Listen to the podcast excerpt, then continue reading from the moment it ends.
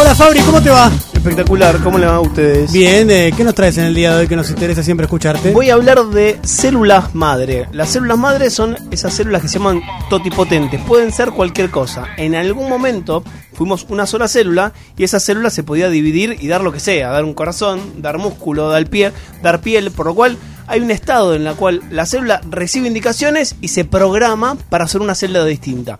O sea, en ese momento todas son iguales.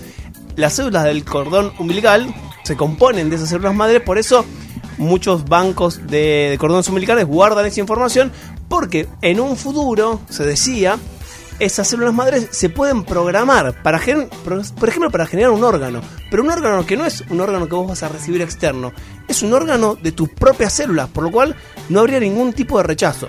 A partir de esa idea, desde hace décadas, se viene investigando en entender cuáles son las señales que vos le tenés que dar a esas células para que digan, ok, ahora sos una celulita, transformate en células de riñón o en un hígado. Y vamos bastante bien. De hecho, vamos tan bien que existen ahora bioimpresoras. Es una impresora que vos le pones esas células programadas de músculos, por ejemplo, de corazón, y te pueden imprimir un corazón. O sea, un corazón de las propias células. Esos corazones ahora están en fase de. en, en fases animales. De hecho, hay corazones funcionales en ratón que se los trasplantan y el corazón funciona. Por lo cual, los avances son enormes y zarpados. A ver, perdóname, a ver si entiendo bien. Na- el- nace el ratón, ponele. Sí. El cordón umbilical del ratón, no sé si tiene, tiene debe tener un Sí, sí, mamífero, sí. ¿no? Eh, de ahí sacan la célula madre, de eso generan un corazón y se lo trasplantan al ratón. Exacto. Un corazón que es exactamente igual a un corazón. O sea, lo imprimen. O sea, con una ¿Se impresora, como si fuese un- una impresora de. Las de chorro de, de plástico que hacen. eh, Como las impresoras 3D. Llaveros. Ahora, bueno, es una impresora 3D que hace corazones. Pero el salto ahora es hiper, recontra, más zarpado. Y creo que va a cambiar y puede cambiar absolutamente todo, ¿sí? Nuestras, nuestros graves problemas no tienen que ver solamente con nuestros órganos, sino tienen que ver con el cerebro, ¿sí? O sea, se, nos dimos cuenta que tenemos como un tiempo máximo en el cual nuestros órganos pueden funcionar. Con los fármacos se pueden modificar, se puede extender, pero hay un momento en el cual la computadora, el CPU, deja de funcionar y por ahora no tenemos chance de poder revertirlo. Por eso, por ejemplo, las enfermedades eh, neurodegenerativas o las demencias son muy proclives en los mayores de 80 años. Se cree que aproximadamente el, 80, el 50% de la población, después de los 80, va a tener una enfermedad de este estilo. Por ¿El lo cual, 50%? al 50, Uy, sí, la- moneda para arriba. gol. Ya lo hablamos muchas veces. Vos sos el que quiere vivir hasta los 120 años. 120, ¿no? Yo no sí. piensa. Qué Él dice, debate. siempre- eso, dice eso sin. No lo, no lo pensaste bien cuando lo decís. Cuando Fabri tira estos datos los tengo que revaluar. No, Porque vos crees que vas a llegar esos- como estás ahora Claro. los 120, más no. No, no voy a llegar así, y claro. eso es, para de vuelta, una, una favor tuyo. Lo de los este 50% es hoy. Hay que ver cuando vos llegues a esa edad la ciencia en qué estado va a estar. Esperemos que mucho mejor. Vos dijiste en una columna hace poco que estamos todos teniendo Sí. más, más yo- enfermedades, más todo. Menos esperma, dije. Menos esperma, dijo. Y también Bueno, pero, situaciones. Esto es bastante, esto es bastante positivo, porque lo que descubrieron estos tipos, estos tipos son muchos laboratorios en muchas partes del mundo, es que estas células madre se pueden programar para ser neuronas, o sea, células del sistema nervioso central. ¿Cuál es la dificultad que tiene nuestra especie y casi todos los mamíferos? Que nosotros nacemos con una cantidad de neuronas específicas y esas neuronas se empiezan a morir y no nacen nuevas neuronas. O sea, tenemos esta cantidad. Por lo cual, si vos tenés una, una enfermedad neurodegenerativa, por ejemplo el Alzheimer, se empiezan a morir neuronas, esas neuronas guardan determinados recuerdos y no se pueden regenerar. Por lo cual no hay forma de revertir esa situación. Fabri, hay una cantidad X de neuronas que tenemos 100 mil millones. y a partir de determinadas situaciones esas neuronas se van muriendo. Se va muriendo a lo largo de nuestra vida por acciones naturales. Perfecto. podas no- Y hay procesos que la aceleran como el Alzheimer. Claro. Ok.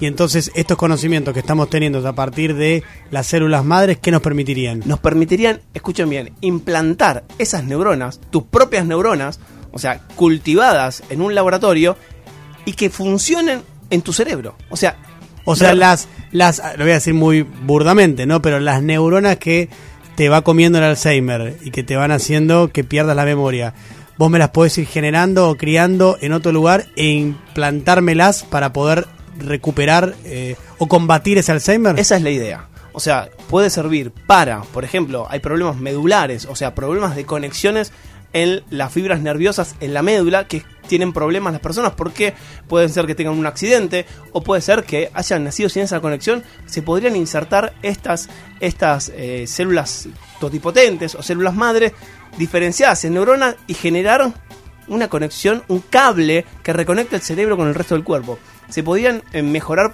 patologías como por ejemplo las demencias hasta se está postulando que podría haber modificaciones en temáticas tan eh, confusas hasta ahora como el autismo. ¿Sí? O sea, el cambio es muy radical y va muy acelerado. Hace dos o tres años, estos, producir estas células madres, salía muchísimo dinero y había que hacer un montón de protocolos.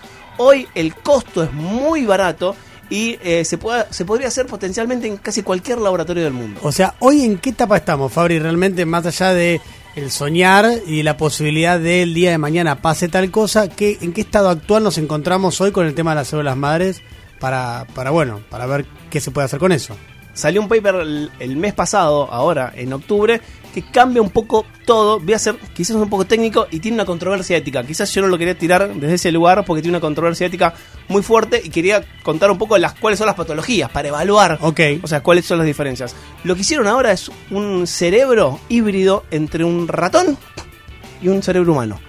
El problema que había hasta ahora es que vos no podés evaluar las enfermedades neurodegenerativas si no tenés un cerebro. O sea, haces un cerebro de células madres y cómo lo pones ahí a funcionar. Entonces lo que hicieron fue cultivar células madres de humanos y ponérselas a un bebito ratón. Y esas células crecieron en paralelo. Crecieron células, por eso tiene una controversia ética zarpada. El ¿sí? experimento. El experimento es una controversia ética zarpada.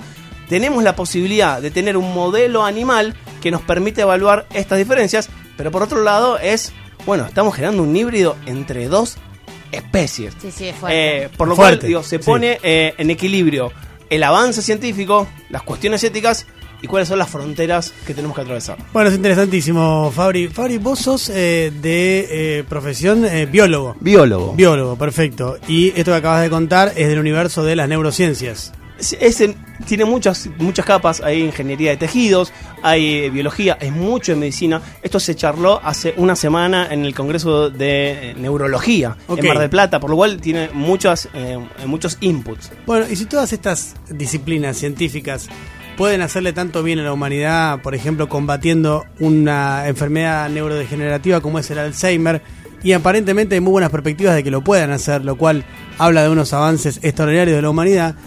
¿Por qué garcha ustedes se siguen metiendo con el psicoanálisis? Porque digo, si pueden tener los triunfos que están teniendo en un aspecto de la ciencia, ¿por qué no dejan a la herramienta más importante de la historia de la humanidad, de la historia de la humanidad, que es el psicoanálisis? ¿Por qué no lo dejan tranquilo?